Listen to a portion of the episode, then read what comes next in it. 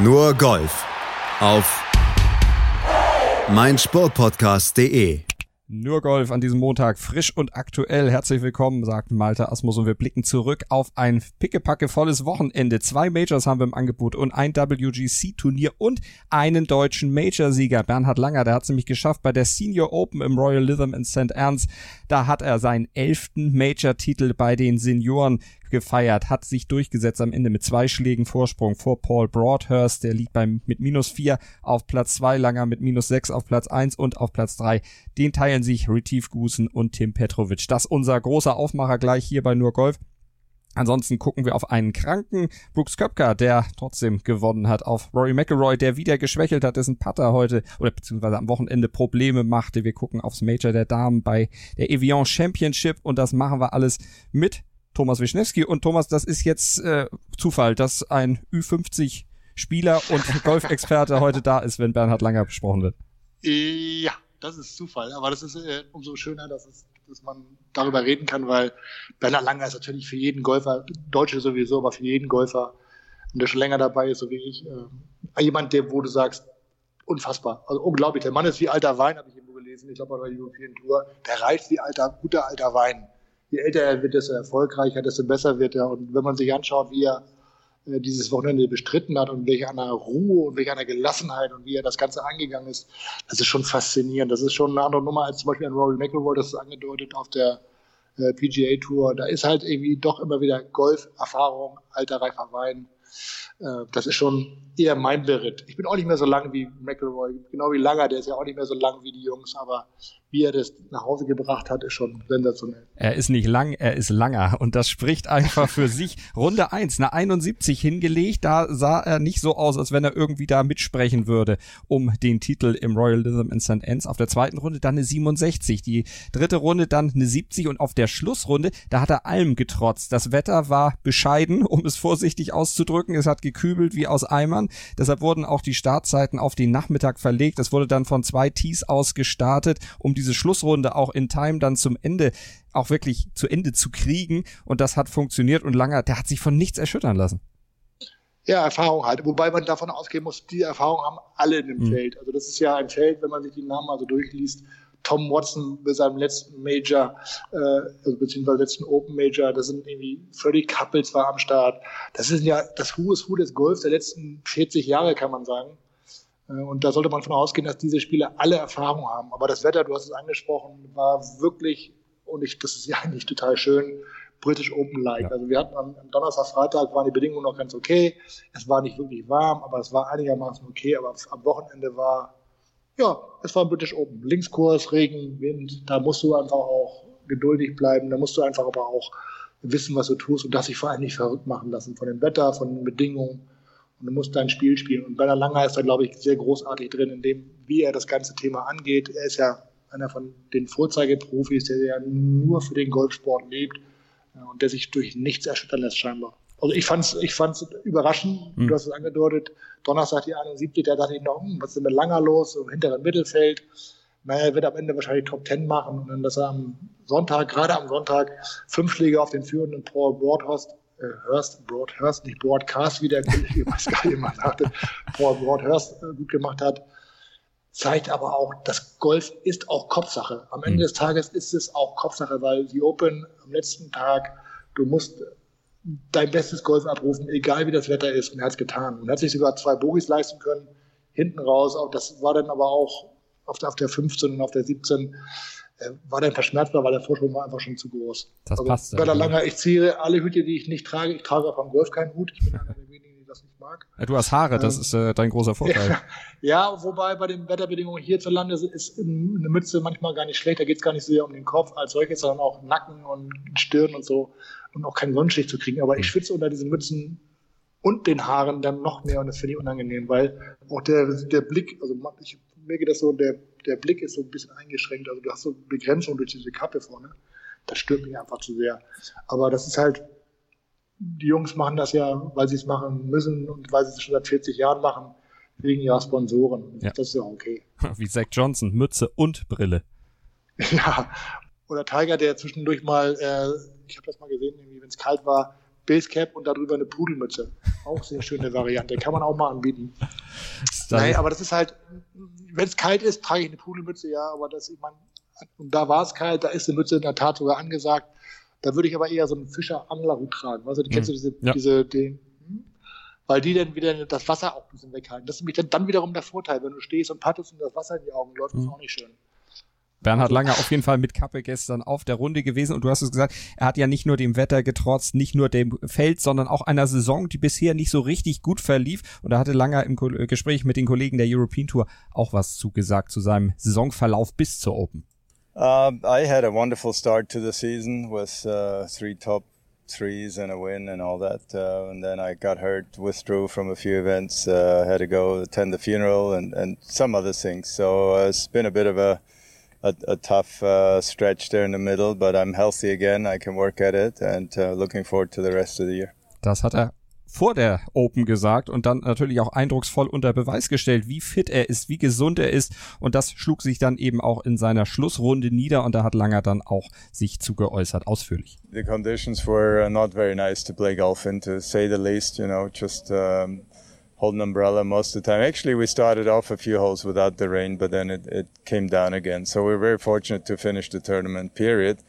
Uh, the way the weather's been the last two rounds, and uh, I was just uh, very blessed the way I started off. I was making a couple of putts. Uh, one one did a 360 and dropped in, and another one from long range actually went in, and I hadn't made a long putt all week, so the putter was working very well, and I kept it out of the sand traps out of the pot bunkers most of the day, and uh, that allowed me to, to go fairly low. But you know, the theme of the week was really the strength of the Lord. Uh, I have a pastor friend that comes to this tournament every year, and he gave me a little piece of paper every day and with a Bible verse on it. So this, that was that was the theme of the week, and I I felt that strength today.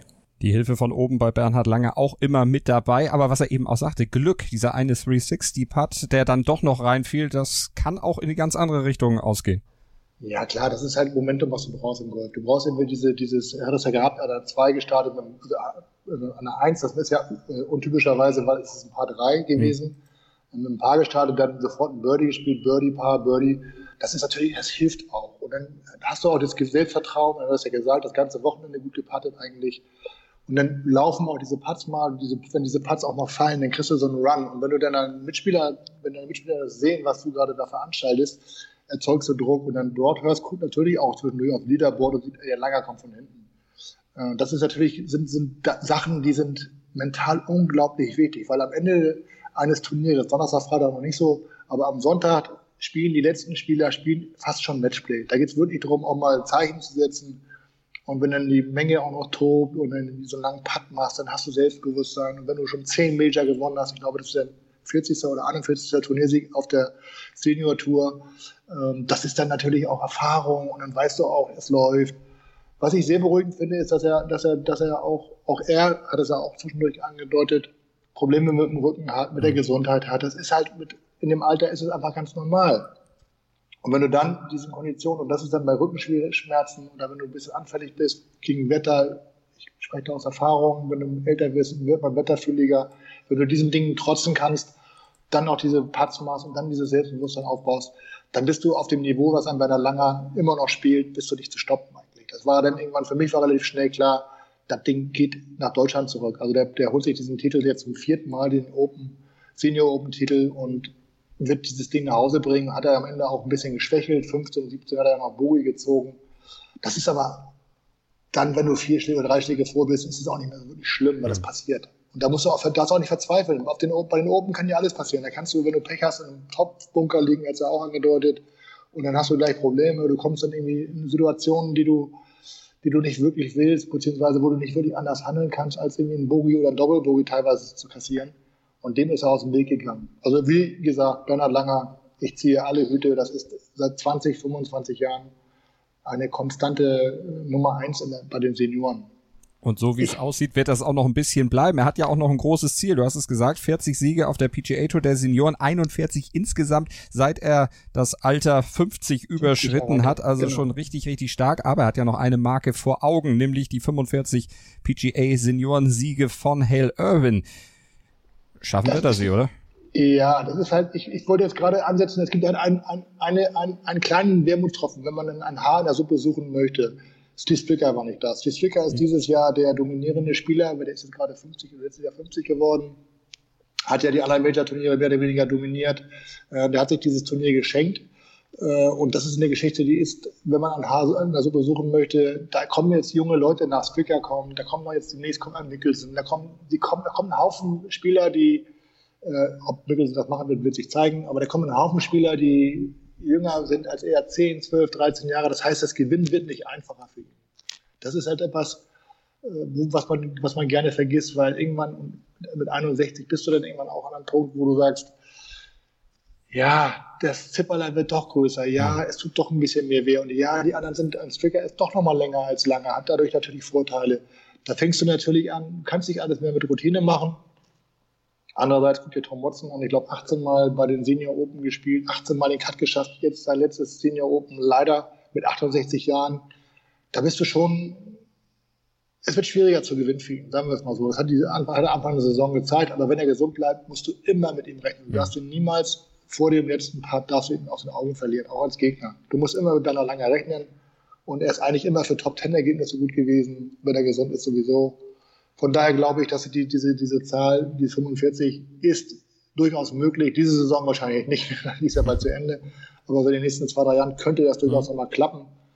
Aber am Ende des Tages ist diese Leistung, diese Lebensleistung, und der Mann hat ja 85, das, das erste, sein, sein erstes Major gewonnen mit dem Masters, und man überlegt 85, jetzt ist, haben wir 2019, 34 Jahre später, gewinnt er dieses Turnier gewinnt er eine Open, also ein, ein, ein, ein, wirklich, ein wirklich sehr schwieriges Turnier, immer noch in bester Form, bester Verfassung. Und schau ihn dir an, er sieht ja kaum anders aus als vor 35 Jahren. Gut, er hat mehr Falten, aber sonst körperlich in einer unfassbar guten Konstitution. Das haben andere Spieler in dem Alter auch in, in, in, in, in, dem Feld, an Darren Clark zum Beispiel nicht mehr. Die sind dann schon noch ein bisschen, den sieht man das an, dass sie das Leben genießen, dass sie das nicht mehr so tausendprozentig ernst nehmen. Deswegen glaube ich schon, dass er die 45 schaffen wird, 45 Siege. Aber ich glaube, wenn du ihm heute sagen würdest, du pass auf morgen, du kannst auch spielen ein paar Jahre, aber du wirst nicht mehr gewinnen, wird er nicht traurig sein. Natürlich will er immer gewinnen, aber wenn er auf dem Niveau sich weiter bewegen kann, also auch körperlich bewegen kann, ist doch alles gut.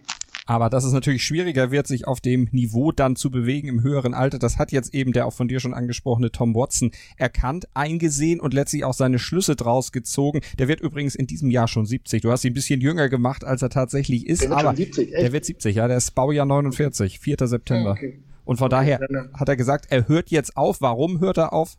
Lassen wir Tom Watson selber erzählen. At this point, it's the right decision to make, and uh, I'm very happy. I'm 100% on board with it. It's uh, I don't have the tools in the toolbox, as I said there.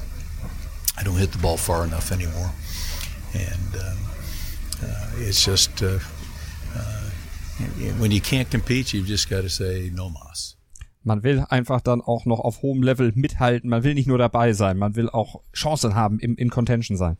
Ja, das ist, er hat es genau gesagt. Also das ist ja immer die Frage, wann hört man auf? Auf dem Höhepunkt oder macht man sich irgendwie quasi noch, noch so zwei, drei, vier, fünf, sechs, sieben Jahre irgendwie den Namen kaputt kann man im Falle Tom Watson gar nicht, kann man gar nicht sagen. Also ich glaube, selbst wenn der den 120 spielen würde, würde keiner sagen, ey, was spielt der für schlechtes Golf? Weil Tom Watson ist eine der Top-Legenden überhaupt. Der ist noch eine Stufe und nichts gegen Männer Lange, aber das ist noch eine Stufe drüber, glaube ich, weil was der Mann für den Sport getrieben, äh, an, an, gemacht hat und wie er sich auch all die Jahre präsentiert hat, jetzt ist, das 70 wird schockiert mich fast schon. Hm. Wenn du ihn dir anschaust, der ist halt irgendwie, sieht aus wie 60, 65, Goldfeld Jung, das ist meine große Hoffnung. Nein, ähm, der ist aber auch clever genug zu sagen, ich bin einfach nicht mehr lang genug. Ich kriege das einfach nicht mehr hin. Ich komme einfach nicht mehr in die Situation, wo ich mir wirklich realistische Birdie-Chancen erarbeite. Und um in diesem Fall 64er zu werden, das brauche ich nicht mehr. Das brauche ich mir nicht mehr geben. Und das ist eine richtig gute Einstellung. Und mit 70 Jahren muss man auch immer Platz machen. Also bei aller Liebe. Ich finde diese Entscheidung komplett richtig. Ich finde diese Entscheidung komplett begrüßenswert, aber auch ein Stück weit natürlich mit einem weinenden Auge, mhm. weil Tom Watson ist einfach auch, auch, menschlich einfach immer wieder eine herausragende Persönlichkeit, wie er mit den anderen Spielern umgeht, wie alle Spieler sich auch an ihm äh, erfreuen. Freddie Couples hat, das, hat, hat gestern diese Geschichte mit Tom Watson nochmal gefeiert, auch auf Social Media wird er gerade gefeiert dafür. Der Mann ist einfach, also du hast es gesagt, Bernhard Langer ist eine Legende, aber äh, ich glaube, Tom Watson ist noch legendärer, wenn man das irgendwie auch nur ansatzweise sagen darf. Acht Major-Siege. Acht Major-Siege. Das ist schon nochmal eine andere Nummer. Das ist so Arnold Palmer, Jack Nicholas, Tom Watson. Das, also für mich, wenn du mich fragst, und ein Tiger Woods sind die vier Golfer, die ich selber noch so erlebt habe, spielen sehen habe, wo ich sage, das sind die vier größten. Da gibt es natürlich noch einen Paul Hogan, Sam Snead und wie sie alle heißen, aber das ist weit vor meiner Zeit gewesen, zum Teil.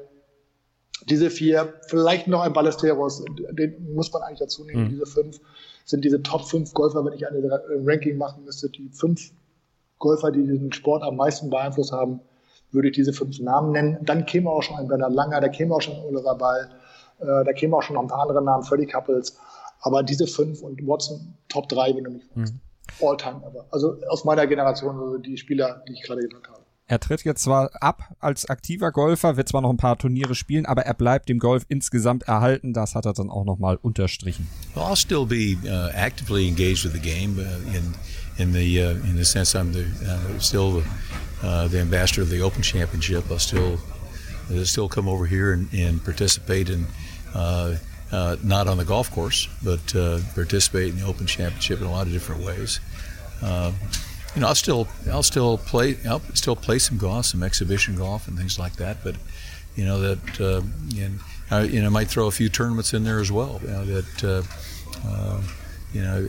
I love the Mitsubishi Electric uh, the, you know, Huawei right at the beginning of the year. I love that tournament. So if I get an invite, uh, I might just go over there and play. Also er kann rückfällig werden, wenn er denn Einladung kriegt und die Einladung wird er bestimmt kriegen. Tom Watson, ein großer, verlässt also dann erstmal die Golfbühne. Und wir haben es eben gesagt, Bernhard Langer, seit 34 Jahren äh, auf höchstem Level, 34 Jahre liegt er zurück, der erste Major-Sieg. Und diese Geschichte, die wir im Sportplatz auf meinsportpodcast.de ab heute dann auch noch featuren, das liegt sogar 35 Jahre zurück, nämlich die ersten Olympiasiege von Michael Groß. Und wir haben großes Michael Groß-Porträt im Sportplatz auf meinsportpodcast.de. Könnt ihr als Podcast mit dem Podcatcher eures Vertrauens bei iTunes oder bei uns direkt auf der Webseite anhören, runterladen und gerne natürlich auch teilen. Und es ist nicht nur der Sieg von Michael Groß, der 35-jährige Geburtstag feiert, sondern auch dieser Ausruf von Jörg von Torra. Gänsehaut pur, wenn man das noch einmal hört. Flieg, Albatros, Flieg. Auch mit Jörg von Torra haben wir gesprochen. Das Interview gibt's auch im Podcast. Und Thomas, du hast sicherlich auch Erinnerungen an dieses Event. Ja. Ja, vor allem, was ich ganz schön finde, diese, diese, diese, diese, diese Herleitung, Flieg, Albatros, Flieg. Ein Albatros ist im Golfsport ein Schlag, drei Schläge unter Paar. Also auf ein Paar fünf, wenn du mit dem zweiten Einloss oder ein Hole One auf ein Paar vier spielen würdest. Äh, das ist also quasi die Krönung eines, eines Golfers, äh, ein Albatros zu spielen. Und ja, ich habe natürlich 84 vor dem Fernseher gesessen. Ich habe von Tora gehört, wie er diesen, diesen, diesen Kommentar ausstieß. Ich habe natürlich die, die Rennen von Michael Groß verfolgt. Und ich habe diesen Podcast schon gehört und ich muss sagen, großes Tennis. Meine dritte Sportart, die es hier bei meinem Sportpodcast ja häufig geht, ins Spiel zu bringen. Nein, das ist wirklich eine tolle Geschichte und das ist, wenn man, das, wenn ich jetzt überlege, gerade das ist 35 Jahre her, kriege ich ein bisschen Angst. Das zeigt, wie schnell die Zeit vergeht. Aber das ist auch Sportgeschichte, ohne Frage. Das ist einer dieser Momente im Sport, im deutschen Sport, der wirklich Geschichte geschrieben hat und das, wo, den man auch wirklich würdigen muss und den, auch, den du auch, Malte, ich meine, loben an dich, äh, wirklich sehr, sehr gut gewürdigt hast und wo auch ein Montaurer und ein Groß äh, nochmal Revue passieren lassen, was das für ein Moment war. Das hat man in der Sekunde, als dieses Rennen stattfand, man sitzt da, ich, das war irgendwie zu unserer Zeit relativ spät nachts, ich habe da trotzdem mit aufgestanden, habe mir die Spiele angeschaut, war auch ein bisschen länger als jetzt und habe hab diesen Moment wahrgenommen als großen Moment, aber wie groß er wirklich war, das kriegt man so erst im Laufe der Jahre mit. Das war wirklich einer dieser sporthistorischen Momente, die dieses Land äh, sportlich, äh, wie sagt man, immer in Erinnerung behalten mhm. wird. Es gibt so Momente. Also das ist 54 das Finale, 74 das Finale. Also für mich war 74. Ich habe das damals live gesehen. Ich bin so alt. Äh, das, das Größte wahrscheinlich. Äh, der Ryder Cup, Celtic Manor, vielleicht noch mehr der Ryder Cup in, in, in Amerika, als, als Keimer den Putt machte, war auch so ein Moment da war es aber weniger Keimer, sondern da war es, das, weil ich Golfer bin, aber dieses Großthema ist schon, äh, ja, das ist etwas großartiger Typ. Auch ich fand auch großartig, was er, was er, wie er, wie er sich dann damals verhalten hat, wie er sich auch aus den Medien rausgezogen hat, äh, was er mit seinem Leben gemacht hat. Das ist schon eine tolle Geschichte. Kann man sich sehr, sehr gut anhören. Wirklich eine Empfehlung für jeden, der sich für Sport interessiert. Weil das ist etwas, da kann man immer drüber reden. Da kann man auch übrigens bei, bei, bei dem einen oder anderen äh, vielleicht Wissensquiz mal eine Medaille abholen. Das kann man auf jeden Fall. Und natürlich solltet ihr auch bei Nur Golf dranbleiben, denn wir sind noch nicht fertig für heute. Wir haben jetzt auch gleich noch ein WGC zu besprechen und einen Sieg von Brooks Köpker trotz einiger Handicaps. Schatz, ich bin neu verliebt. Was? Da drüben. Das ist er. Aber das ist ein Auto. Ja, eben. Mit ihm habe ich alles richtig gemacht. Wunschauto einfach kaufen, verkaufen oder leasen. Bei Autoscout24. Alles richtig gemacht. Die komplette Welt des Sports. Wann und wo du willst. Auf meinsportpodcast.de. Willkommen bei meinsportpodcast.de. Wir sind Podcast. Wir bieten euch die größte Auswahl an Sportpodcasts, die der deutschsprachige Raum so zu bieten hat. Über 20 Sportarten. Mehr als 45 Podcast-Serien. Über 9000 veröffentlichte Podcasts und über 5 Millionen Podcast-Downloads allein im Jahr 2018. Wir sind Podcast. Wir sind meinsportpodcast.de. Nur Golf auf mein Sportpodcast.de mit Malte Asmus und Thomas Wischnewski und vom Major bei den Senioren schauen wir rüber auf die PGA Tour. Gleich gucken wir auch noch aufs WGC vorher, aber auf das kleinere Turnier, was im Schatten des WGC stattfand. Das 42. von 43 Events in der regulären PGA Tour Saison und für viele dann auch noch die letzte Möglichkeit, um sich ja das Tourticket zu holen, um es auch noch in die FedEx Cup Playoffs zu schaffen. Und das stand natürlich auch bei den deutschen Startern auf der Agenda. Das hat dann leider nicht so funktioniert, wie sie sich das vorgestellt haben. Am Ende hat auf jeden Fall Colin Morikawa, das können wir erstmal sagen, dieses Turnier gewonnen, hat am Ende mit plus 47 das Turnier für sich entschieden. Klingt jetzt erstmal komisch, aber können wir auflösen. Thomas, es wurde nämlich nicht normal gespielt, sondern im modifizierten Stableford. Genau. Stableford ist, wer sich nicht auskennt, ist quasi die Spielform, die normalerweise Amateure spielen.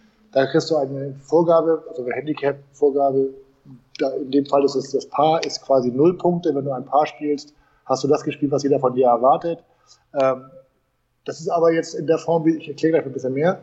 Das ist aber eine, eine Form, die man ganz, ganz, eigentlich gar nicht auf der Tour spielt, weil man sagt, okay, du spielst einen Schlag besser, kriegst einen Schlag gut geschrieben, einen Schlag schlechter als Paar, halt abgezogen. Bei diesem Turnier ist es so, dass wenn dann Albatros, wir sprachen gerade drüber, über Michael Groß und seinen den legendären Ausspruch von Jörg von Torra, flieg Albatros, flieg Albatros. Äh, bei einem Albatros bekommst du acht Punkte gut geschrieben, bei einem Eagle fünf Punkte, bei einem Birdie zwei Punkte, das Paar wie gesagt null Punkte. Ein Bogey wird mit minus einem Punkt und ein Double Bogey oder schlechter nur mit minus drei Punkten bewertet. Was zur Folge hat, dass die Spieler äh, Golf sagt man go for it, also riskanter sind. Die Spieler sind angehalten, Dinge mehr zu riskieren, weil sie werden mehr belohnt, als sie bestraft werden, wenn es schlecht läuft. Deswegen sind 47 Punkte nicht auch zwangsläufig, er hat irgendwie 47 unter Paar gespielt, sondern das kann natürlich irgendwie eine Kombination aus allen möglichen sein. Also beim Sieger Morikawa waren 47 Punkte. Äh, das führt aber dazu, dass die Spieler, wie gesagt, wenn sie zum Beispiel einen langen Schlag über das Wasser haben, wo sie sagen, den würde ich normalerweise vorlegen, dann ein paar Fünften, einen Dritten drauf. Äh, sie riskieren es, wenn er bei ins Wasser geht, spielen sie dann noch ein paar, haben sie vielleicht, haben sie vielleicht einen Nullpunkte oder sie kriegen kassieren Bogi, haben sie einen Minuspunkt. Kommen sie aber mit dem zweiten aufs Grün, haben sie die Chance auf fünf Punkte. Das ist halt etwas, was den Reiz dieser Turnierform ausmacht. Sehr ungewöhnlich, ähm, aber ich finde eine Geschichte, die, die den amerikanischen Golfplätzen und auch den amerikanischen Golfspielern sehr entgegenkommt, weil die ja sowieso alle immer nur Go for it, also die meisten spielen Go for it Golf. Äh, ein Martin Keimer hat damit eher Schwierigkeiten, also ein strategisch spielender, herangehender Spieler hat damit eher Schwierigkeiten als ein Morikawa oder ein, auch auf der PGA Tour, daher kommen wir zu ihm, Bruce Köpfer, der eh in aller Regel Go for it Golf spielt. Das ist halt, es wird mehr geballert, wenn man es ganz salopp sagen möchte. Mhm. Und Keimer hat irgendwie gezeigt, dass er das kann, aber nicht so gut kann wie die anderen. Das ist halt der Grund, warum er nicht ganz weit oben steht, hat am Ende des, des Tages seine letzte Chance, glaube ich, war es, äh, mit Platz 31, mit 30 Punkten äh, äh, abgeschlossen, also 17 Punkte weniger als der Gewinner Morikawa. Und ein Alex Shaker kam am Ende mit einer, ich glaube, Top 10 war er vorher, mit einer, genau, er war im 18. Mhm. Platz mit 32 genau. Stunden auf den 18. Platz. Für beide nicht genug, um sich die Tourkarte fürs nächste Jahr zu sichern. Äh, aber wie gesagt, für die Zuschauer eine hochattraktive Spielform. Weil jeder Ball liegt im Rough, ich probiere es, weil ich kann mehr gewinnen, als ich verlieren kann. Und deswegen sind diese, sind diese Turniere oder diese Turnierform auch gesehen bei den Zuschauern. Und Stefan Jäger, der hatte leider den Cut nicht geschafft. Aber wir hören noch mal den Sieger. Wir hören Colin Morikawa, der in seinem erst achten Start auf der PGA Tour seinen ersten Titel eingefahren hatte. Ja auch gar keine Tourkarte hatte, sondern nur eine spezielle Ausnahmegenehmigung, mit der er aktuell starten durfte. Also gar kein Mitglied auch der PGA Tour ist. Das kann er sich jetzt natürlich überlegen, ob er das nicht gerne sein möchte. Und dann kriegt er nämlich diese Two-Year-Exemption und natürlich auch entsprechend Punkte gut geschrieben für das FedEx Cup Ranking. Und das würde ihn dann auf die Position um die 60, glaube ich, irgendwie bringen bringen. Also er wäre damit dann auch in den Finalturnieren dabei und das ist natürlich was, was ihn sehr freut und was er in einem Facebook-Post auch kundgetan hat. Uh, this win means everything. You know, this gets me into the playoffs. This, you know, gets me into just so many more events and I'm looking forward to everything. Um, so, you know, let's keep it going. Let's keep, uh, let's keep these top five finishes. Let's keep these wins going. Uh, let's, let's get excited. Ja, Top 5 in Serie. Kann man das halten aus, glaubst du, traust du ihm das zu, dass er jetzt so, so, so einen Ritt hinlegt oder fällt jetzt so ein bisschen nach diesem Sieg, wenn dieser Affe von der Schulter ist, erstmal so ein bisschen was von ihm ab? Ich wollte sagen, wir haben ja immer wieder das Thema bei Golf. Es geht ja, Golf ist auch ganz viel Kopf. Das haben wir ja immer wieder thematisiert, auch du und diese thematisiert es ja regelmäßig, dass es irgendwie eine Sportart ist, die zwischen den Ohren entschieden wird, auch ein Stück weit. Und dieser Druck, als Profigolfer sich diese Tourkarte zu sichern und die besten 125 jedes Jahr kriegen diese Tourkarte für, für die nächste Saison. Als Turniersieger kriegst du, du hast es angesprochen, für zwei Jahre. Dieser Druck ist jetzt weg. Jetzt kann er natürlich zeigen, was er drauf hat. Er ist 22, er ist super jung. Äh, und er hat gezeigt, dass er ein, ein Typ ist, der Go for it Golf spielen kann. Also dieses, diesen amerikanischen Anspruch, niedrig zu scoren, gerecht wird. Und mit diesem Selbstbewusstsein kann er jetzt natürlich also A, in die, in die, in die FedEx Playoffs gehen, die, er wird die Karte ziehen, hat er ja schon gesagt, mhm. über die nächsten zwei Jahre spielen, äh, kann er jetzt reingehen in, die, in, diese nächsten zwei Jahre und unbekümmert, wie man mit 22, unbekümmert, wie man mit 22 Jahren noch sein kann, versuchen, das zu rocken. Und das Golf ist ja heutzutage nicht mehr so, dass, dass man am Anfang sagte, okay, junge Spieler kommen, müssen sich etablieren, müssen noch viel lernen. Das war ja so in den 80ern, 90ern so. Die brauchen ihre drei, vier, fünf Jahre, um sich zu, zu setteln. Nee, die jungen Wilden kommen und ballern einfach drauf los, was das Zeug hält. Und manchmal klappt das, manchmal klappt das nicht, aber ich habe jetzt diese Möglichkeit, zwei Jahre lang mich auszuprobieren. Ich kann alles geben. Warum nicht? Also ich traue mir eine Menge zu, weil er war auch als Amateurgolfer echt gut. Also war ein guter Amateurgolfer, hat irgendwie diverse gute Ergebnisse eingereicht. Und ich glaube, das ist einer von den Spielern, wo wir jetzt nicht, ich würde jetzt nicht sagen, dass er die nächsten drei Jahre dominiert oder die nächsten zwei Jahre. Das ist es nicht. Aber auf den sollte man ein Auge werfen, weil, wie gesagt, er hat einen guten Ballstroke, er hat eine sehr, sehr hohe Greens in Regulation äh, Percentage gehabt dieses Wochenende, 83,3 Prozent. Er hat irgendwie gut gepattet, er hat einen relativ langen Drive mit 314 Yards, das ist jetzt natürlich überragend, aber im Durchschnitt ist das schon eine gute Geschichte äh, und hat vor allem mit seinen Drives 93 Prozent Fairways getroffen. Also der ist auch sehr akkurat gewesen und hat sich diesen Sieg mehr als verdient. Hat am Freitag ein bisschen geschwächelt, da hat er nur sieben Punkte gemacht, jetzt gestern hat er 14 Punkte gespielt. Das sind natürlich Dinge, das zeigt auch, die haben einfach keine Nerven, Jungs. Die sind 22, da nicht zu verlieren. Ich gehe da jetzt raus, ich habe jetzt diese Chance, ich rocke es. Früher hätten wir gesagt, oh, der bricht jetzt ein, der junge Spieler hat jetzt keine Nerven, der wird das jetzt nicht halten können. Nö. Raus, hit the ball, und versuche das Beste zu machen. Mhm. Alles andere wird sich am Ende zeigen. Und das finde ich eigentlich sogar ganz gut, weil diese jungen Leute, die kommen, das ist ja auch das Problem, was ein Martin Keimer hat, dass es so, inzwischen so viele gute junge Spieler gibt, die sind so gut ausgebildet, die sind mental so stark inzwischen, dass du nicht mehr im Vorbeigehen Top 50, Top 30 spielst, sondern du musst dich jedes Wochenende neu beweisen.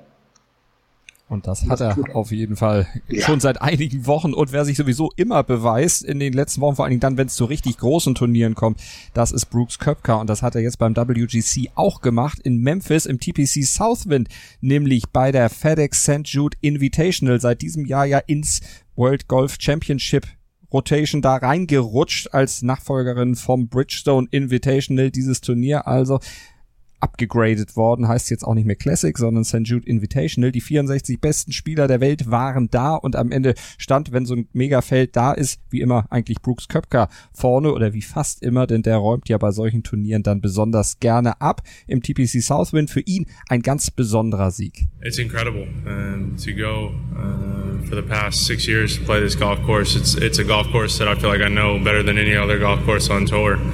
And, uh, and to finally get the win here, um, it's special, and especially now with the being a World Golf Championship. Speziell deshalb, weil es sein allererster World Golf Championship Sieg ist, speziell weil er natürlich auch Rory McElroy geschlagen hat, der vor der vierten Runde noch in Führung lag mit einem Schlag, der dann einbrach. Brooks Köpka konnte vorbeiziehen, gewann mit minus 16, drei Schläge vor Webb Simpson und vier Schläge vor Mark Leishman und speziell auch, weil Brooks Köpka gar nicht vollständig gesund war. Der hatte nämlich eine Erkältung, kam auch erst ganz kurz vor seiner Startzeit in den Golfclub auf den Platz und hat sich gar nicht groß vorbereitet, weil er nicht zu viel Energie verpulvern wollte. Aber hat er selber dann in der Pressekonferenz auch gesagt, die Krankheit, das wäre auch so kein Hindernis gewesen. it doesn't affect your play. It doesn't affect me hitting a golf ball. I mean, I don't feel good. I haven't felt good all week, but I'm not. I don't want to make an excuse. I'm not trying to complain. Just get on with it. I mean, people go to work sick all the time. Ja, Menschen gehen auch krank zur Arbeit. Ist ein guter Arbeitnehmer, der Brooks Köpke, Thomas. Ja, das stimmt. Das ist vor allem ein, ein klassisches Vorbild. Der kam 45 Minuten vor, seinem, vor seiner Time, kam er jetzt auf die Anlage. Die PGA hat schon getwittert, wo bleibt er, wo bleibt er, wo bleibt er? Und 45 Minuten vorher, alle waren so ein bisschen unsicher, dass er, wie sich dann rausstellte, ein bisschen kränkelte, ist eine Sache. Das Zweite, was es aber auch zeigt, der Mann hat unfassbares Selbstbewusstsein. Der ist unfassbar selbstbewusst. Der hat, der weiß genau, er ist, ist momentan völlig zurecht die Nummer eins in der Welt er kennt den Platz, er hat das, was man auch sieht, er hat beim Patten 3,65 Schläge die Woche gut gemacht gegenüber dem Restfeld. Äh, das ist natürlich auch irgendwie, das zeigt schon eine Menge, dass, wenn du weißt, ich fühle mich wohl auf dieser Anlage, ich, ich brauche mich nicht warm spielen, ich bin eh die Nummer eins, ich bin bei großen Turnieren sowieso immer, eigentlich immer in Contention in den letzten zwei Jahren. Ich gehe da jetzt raus und spiele dieses Turnier. Und ich gewinne dieses Turnier. Und wenn man sich die Entwicklung seiner Runden anschaut, 68 am Donnerstag, okay, kann man machen. So, auch da, wie lange hat ihn nicht übereinander? Dann eine 67, dann eine 64 und jetzt gestern eine 65, wo er gar nicht mehr machen brauchte, um den Sieg nach Hause zu bringen, weil der Vorsprung war groß genug. Das ist natürlich, der Mann ist einfach momentan ein Phänomen. Also für mich ist das unbegreiflich. Der hat ja eine sehr, sehr geplante, eine sehr gut durchgestylte Karriere bis jetzt hinter sich und den kann anscheinend nichts erschüttern. Dieses Selbstbewusstsein, was er hat, ist eine Sache, aber auch dieser Glaube an sich, auch zu sagen, ich brauche dafür menschlich Bälle schlagen, stundenlang. Mhm. Wozu? Wozu? Das kann ich. Ich kann Bälle schlagen. Das ist, das, das brauche ich nicht üben. Das sind so Dinge, da machst du natürlich auch schon deine Gegner und das ist ja, war ja am Ende, am Anfang war ja erwartet worden ein Matchplay gegen, gegen Rory McIlroy, der ja einen Schlag vorne, vor ihm lag. Die beiden sind das erste Mal in ihrer gemeinsamen Golfgeschichte zusammen im letzten Flight rausgegangen. Äh, auch ein Statement an den Gegnern. Geh du hm. dich schon mal warm spielen, mach du dich schon mal warm, ich komme irgendwann, hier bin ich, ich brauche mich nicht warm für mich gewinnt das Ding sowieso. Das ist natürlich etwas auch, äh, so, eine, so eine Art Zermürbungstaktik kann man das nicht nennen, weil es hat ja einen Grund offensichtlich gehabt mit seiner Krankheit, dass das so war. Aber das ist natürlich etwas, was den Gegner auch zermürbt. Und Rory McIlroy konnte dem nicht ansatzweise standhalten. Und wir sprechen über, nicht über einen unbekannten Golfer, sondern wir sprechen über Rory McIlroy, der ja nun auch die letzten 10, 12 Jahre im Golf schon das ein oder andere Turnier gewonnen hat, der auch das eine oder andere schon gesehen und erlebt hat. Und auch der musste sich irgendwie relativ schnell deutlich geschlagen geben. Und das ist etwas, Köpker ist momentan, ich weiß nicht, ob ich, ob ich, ob ich als, als Golfer sagen würde, der ist momentan nicht erreichbar. Das ist, ist er, ist, er ist erreichbar, gerade bei den kleineren Turnieren, aber das, bei den großen Turnieren, wenn ich Wettanbieter wäre, ich würde dem Jungen keine zu guten Quoten geben. Hm. Nummer eins in der Welt, Nummer eins im FedEx Cup, Nummer eins auch in der Windham Reward äh, Challenge, Windham Rewards Bonus, um den geht's nämlich. Da gibt's dann auch nochmal eine Millionenzahlung für den quasi konstantesten Spieler der gesamten Saison. Auch da führte, das kann man auch durchaus damit Zahlen nochmal untermauern. Er hat eben nicht nur drei Siege hingelegt, sondern auch Top Tens in Serie eigentlich gefeiert vor allem auch bei den Metern. Der war immer, immer mit dabei. Er war immer vorne dabei. Wenn du Meter gewinnen wolltest, wenn er es nicht selber gewonnen hat, musstest du ihn schlagen. Das ist, alleine das gibt schon unglaublich viele Punkte, unglaublich viel, viel, äh, viel, viel, auch viel Prämie natürlich, aber auch viel, viele Weltranglistenpunkte, viele FedEx Cup Punkte. Das ist natürlich, der Mann ist irgendwie, ich glaube, hat er ist einmal dieses Jahr am Cut gescheitert, wenn mich nicht alles täuscht. Äh, ansonsten spielt er immer locker den Cut, ist immer Top 30, Top 40 maximal. Also wenn er schlecht läuft, wo alle schon sagen, was ist denn los? Hast du, nimmst du diese Turniere gar nicht ernst? Oder natürlich nehme ich diese Turniere ernst, aber ich kann es mir selber kaum erklären. Aber bei den ganz großen Dingen bin ich einfach vorne dabei, bin ich noch konzentrierter. Ich habe da so eine These zu. Ähm, ich habe da so, so, so, so, eine Meinung zu, warum das so ist, warum er bei den großen Turnieren noch einen Ticken besser ist als bei den anderen Turnieren. Äh, und der Mann ist einfach dieses Jahr 2019 Golfer of the Year, obwohl das ja offiziell der Sieger der British Open wird. Äh, und wer die British Open gewonnen dieses Jahr, Malte? Nicht Brooks Köpker, aber Shane Lowry. Und der musste genau. wen schlagen? Brooks Köpker. So. Für mich ist er einfach der Mann, der einfach die Top-Bedingungen, die diese ganz großen Turniere, die Major-Turniere und die World Golf Championship-Turniere sind nochmal ein Tick besser, was die Plätze angeht, nochmal ein Tick gepflegter. Ich glaube, der kommt mit diesen Top-Bedingungen einfach am besten klar, weil er das sauberste Golf spielt. Also weil er einfach beim Putten ist er konstant gut. Der hat ja irgendwie, der jammert ja schon, wenn er irgendwie mal, irgendwie mal einen zwei, ich glaube 6-2 oder 7-2 Putt schiebt aus einem größeren Entfernung, der hätte ja machen müssen. Der jammert er ja schon, weil er einfach unglaublich sauber golft, unglaublich sauber puttet.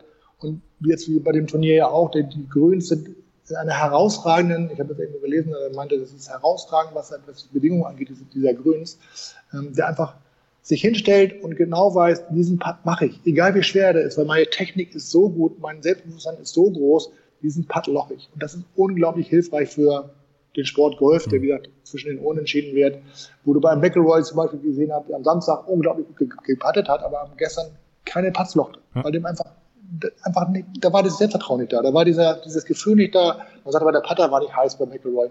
Bei Brooks Koepka, ich glaube, der Putter glüht, wenn er ihn reinsteckt morgens und der glüht, wenn er ihn abends rausholt aus dem Back was er nicht selber tut, aber wenn er es täte, der glüht von Haus aus. Und bei diesen Top-Bedingungen hast du dann einfach auch nicht diese, diese, dieses, dieses Problem, dass du irgendwie Linien vielleicht nicht sauber liest oder das Grün nicht ganz sauber ist, weil da irgendwie schon zu viele Spuren drauf sind. Das ist einfach bei den Top 9, 9 oder 10 großen Turnieren ist, sind alle Bedingungen perfekt. Hm. Und er hat ja auch, was ich, was ich gerade gesprochen habe über Morikaves Drive Distance die Woche, äh, der 314 Jahre, der ist gar nicht so lang. Der Durchschnitt der Spieler war 308, er war 312. Für seine Verhältnisse relativ, also zurückgenommen fast schon. Hat aber auch nur 65 Prozent knapp Fairways getroffen, nur 61 Prozent der Greens in Regulation. Und das kommt nämlich hinzu. Der kann nicht nur gut lang und schla gut schlagen und super putten, sondern der hat auch ein unglaublich gutes kurzes Spiel. Also wenn er mal das Grün verfehlt, kein Problem. Wenn er mal im Bunker liegt, kein Problem. Der ist so voller positiver Dinge. Der hat nicht so wie ein McElroy, äh, hoffentlich läuft mein Putter. Auch Mickelson ist ein Kandidat, hoffentlich läuft mein Putter. Wobei Mickelson ist ja eher der, der Driver das Problem. Ähm, aber das ist halt, der ist einfach komplett kompakt mit allem, was es der Sport braucht. Kopf, Technik, komplett gesegnet, komplett gerade, komplett im Reinen mit sich selber. Und deswegen ist er eigentlich auch kaum zu schlagen. Also mit Tom McElroy auch vorher leid. Ich hätte, hab überlegt, ich gegen ihn wette. Aber da ich nicht gegen jemanden wette, habe ich gedacht, lasse ich es lieber. Mhm. Äh, mir war das klar, dass er keine Chance hat. Ja. Obwohl er ja auch unheimlich konstant ist in diesem Jahr. 12 von 16 Starts auf der PGA Tour in den Top 10 abgeschlossen. Zweimal ja auch gewonnen. Players Championship und RBC Canadian Open. Jetzt hatte er die Möglichkeit, eben den dritten Turnier sich zu haben. Wie viel äh, The Open steckte denn da jetzt noch drin in diesem Turnier bei ihm? Vielleicht auch im Hinterkopf. Wir erinnern uns alle an diese Katastrophen erste Runde, die er dann ja mit der zweiten auch wieder gerade gerückt hat, auch wenn es dann nicht für einen Cut gereicht hat. Er sah ja zunächst gut auf Kurs aus, aber kommt da dann doch nochmal wieder so ein Gedanke da zurück und dann vielleicht auch so ein kleiner Lapsus dann im Selbstvertrauen? Ich glaube, was ihn bei, was ihn bei The Open gerettet hat, beziehungsweise was ihn sogar mit einem positiven Gefühl nach Hause hat gehen lassen, war die zweite Runde, wo er dann mhm. wirklich an, um einen Schlag ist er am Cut gescheitert, nachdem er an die erste Runde wirklich hatte. Das Publikum hat ihn getragen. Er hat alles gelocht, was er lochen konnte und teilweise sogar mehr gemacht. Ein unglaublich gutes Golf gespielt und hat zwei Runden weniger in den Knochen. Das ist vielleicht manchmal sogar ganz hilfreich, dass er diese zwei Runden weniger in den Knochen hatte, dass er sich ein bisschen zurücknehmen konnte, dass er ein bisschen ausruhen konnte und sich auf, diesen, auf dieser, auf dieser Euphoriewelle durchs Turnier tragen lassen konnte. 69, 67 und vor allem die 62 am Samstag, die zeigen ja auch, dass er das kann. Aber es kommt genau dieser Punkt, was ich vorhin schon mal andeutete.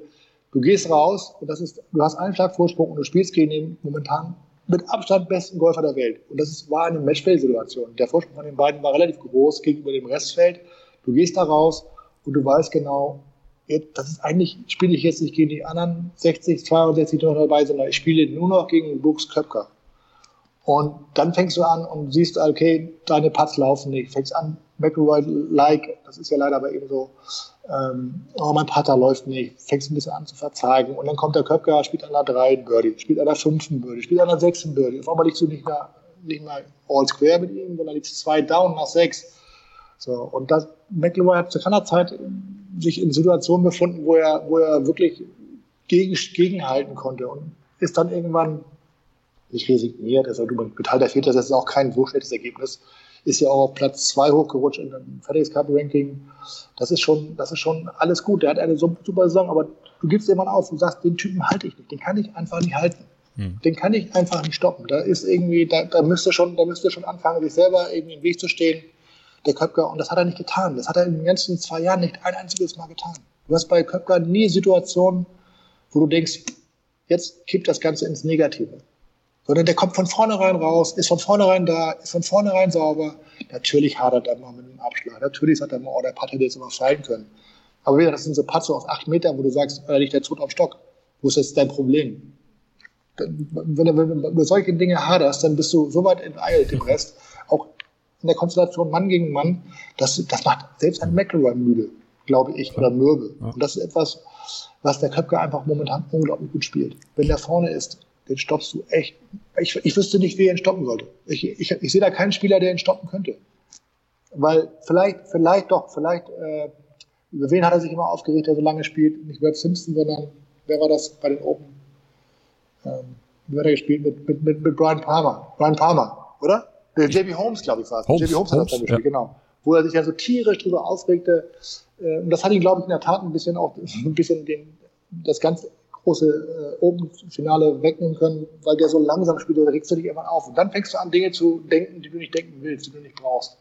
Aber wenn der sich wohlfühlt, keine Chance. Also ich würde, wie gesagt, wenn du mich fragen würdest, ich habe jetzt keinerlei, keinerlei Meriten zu vergeben, aber wenn du mich fragst, der beste Golfer des Jahres ist eindeutig. Und egal, was am Ende in, in Atlanta beim Tour Champion Finale bestehen wird, und da wird vielleicht jemand anders gewinnen, weil dieses System ja so komisch ist, Nummer eins sein, rein, also rein vom Ergebnis her, für mich ist der Spieler des Jahres eindeutig Brooks Koepka.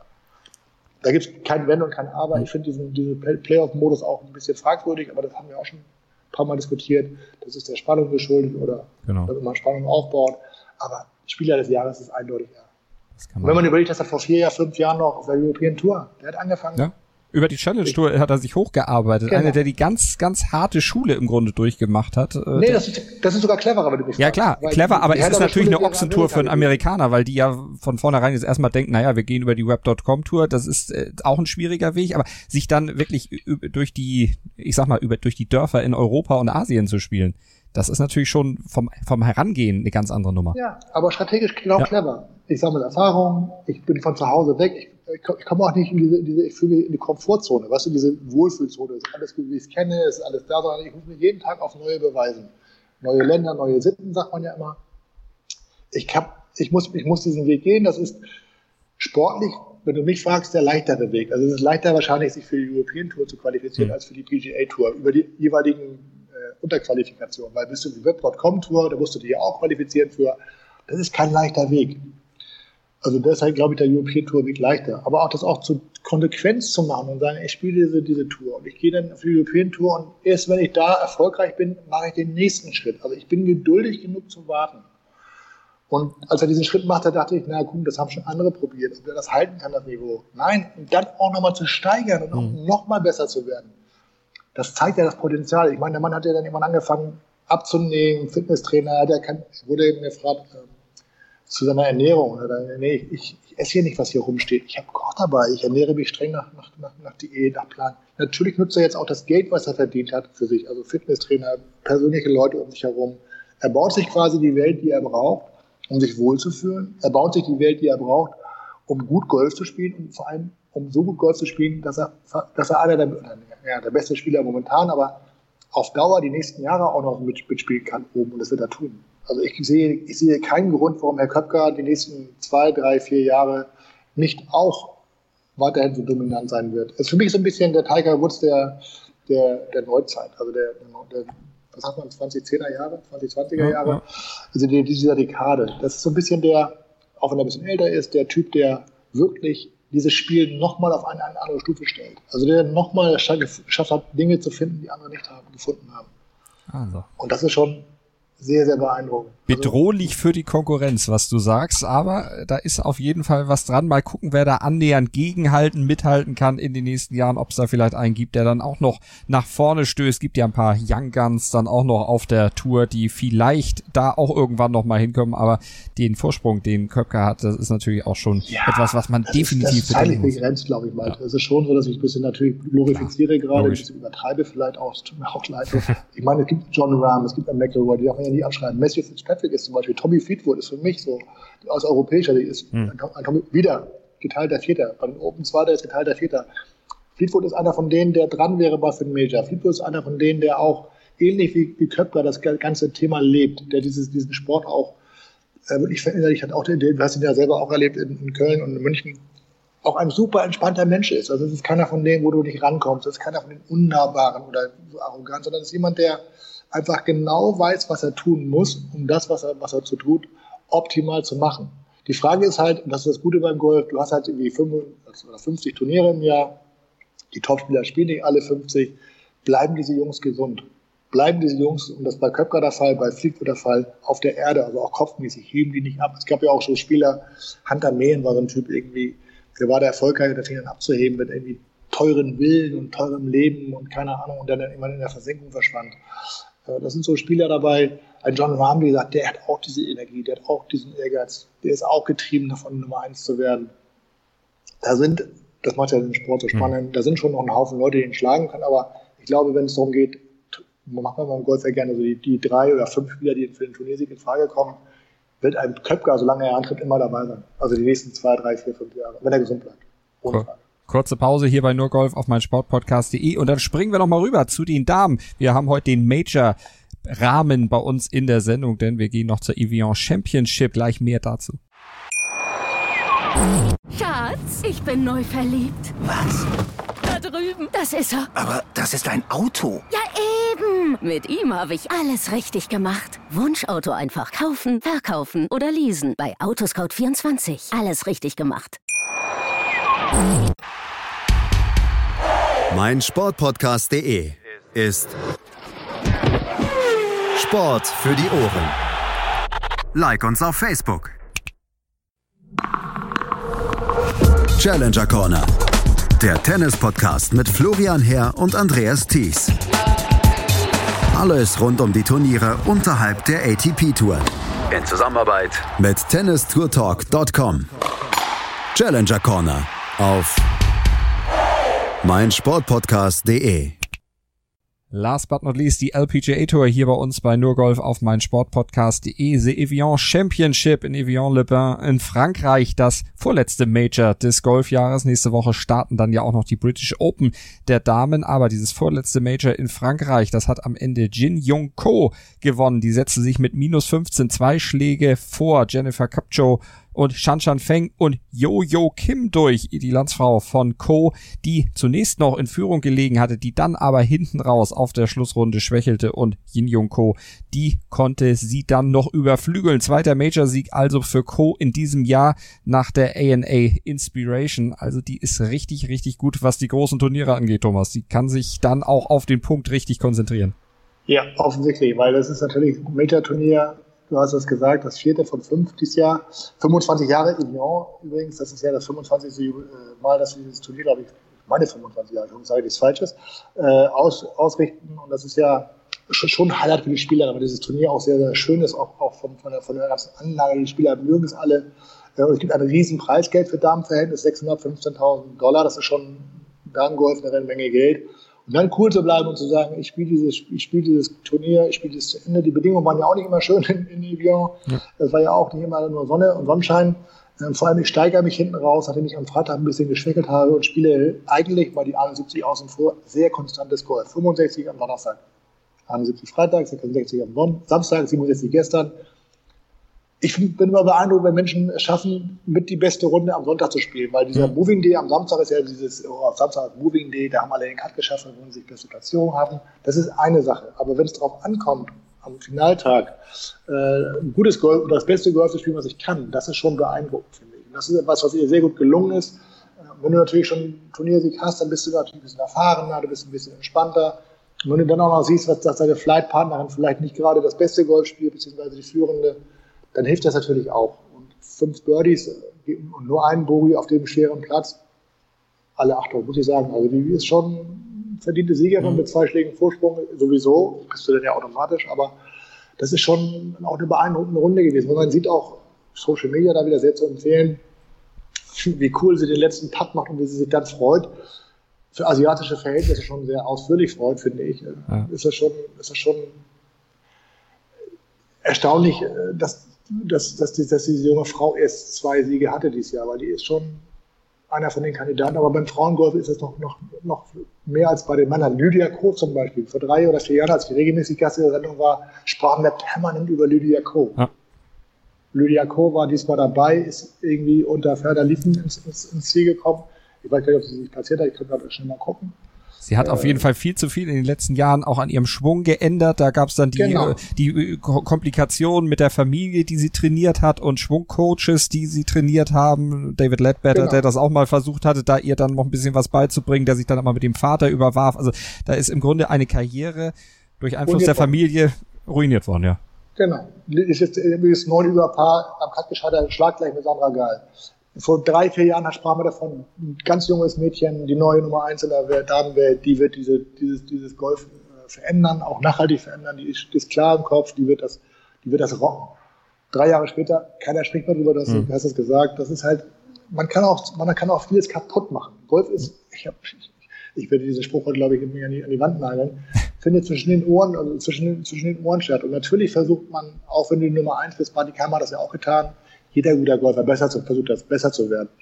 Besser zu werden, besser zu werden, besser zu werden. Jetzt ist immer die Frage, breche ich das, was ich kann, auf und mache komplett was neu? Oder arbeite ich an dem, was ich kann, sukzessive ein Stück weiter? So, da gibt es ja verschiedene Wege, die nach oben führen. Da habe ich den richtigen Trainer, passt er zu mir?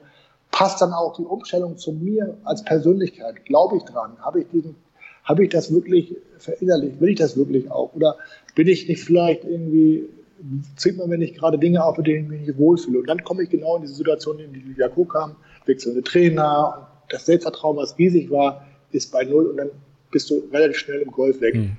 Diese jungen Mädels, die da kommen, und entschuldigt, dass ich junge Mädels, aber die jungen Frauen, die da kommen, gerade diese koreanischen, oder die ganzen asiatischen Frauen, die kommen, sind unbeschwert, spielen einfach das, was sie können, gewinnen Turniere. Und wenn man sie dann machen lässt, weitermachen lässt, Natürlich kommen neue Jüngere, die vielleicht eine bessere Idee haben. Es ist immer die Frage, äh, Stillstand ist Rückstand. Bleibe ich bei dem, was ich bin, oder ändere ich was? Aber wie langsam oder wie feinfühlig ändere ich was? Shan Shan Feng ist ja nun lange noch dabei als Zweite. Die ist Namen, die man immer wieder vorne hört. Inbi Park, die hört Namen, die man immer wieder vorne hört. Äh, eine Carlotta Chianda aus Spanien, die auch schon seit wie vielen Jahren irgendwie in Europa, die auch ausgezeichnet wurde auf dem Turnier oder von der LP, von der LET, glaube ich, äh, mit, einem, mit, mit, einem, mit einem Preis für ihr Engagement, weil sie schon lange dabei ist, sich für den Sport so engagiert hat. Die zeigen ja, dass du, dass du, dass du Top-Golf spielen kannst. Aber um wirklich dauerhaft die Nummer eins zu sein, musst du bereit sein, Dinge zu ändern. Musst du Dinge auch, vielleicht auch selbst wenn du erfolgreich bist, ändern. Und das ist halt etwas, äh, man kann zu viel machen, man kann zu wenig machen. Das macht es ja so spannend am Ende des Tages. Mhm. Ich, hätte, ich hätte, glaube ich, Buchmacher hätten wahrscheinlich nicht auf, auf eine jeden Jahr Co. gewettet. Keine Ahnung, ich hätte, kannte die, kenne die Quoten vor nicht. Da hast du eher die etablierten Namen.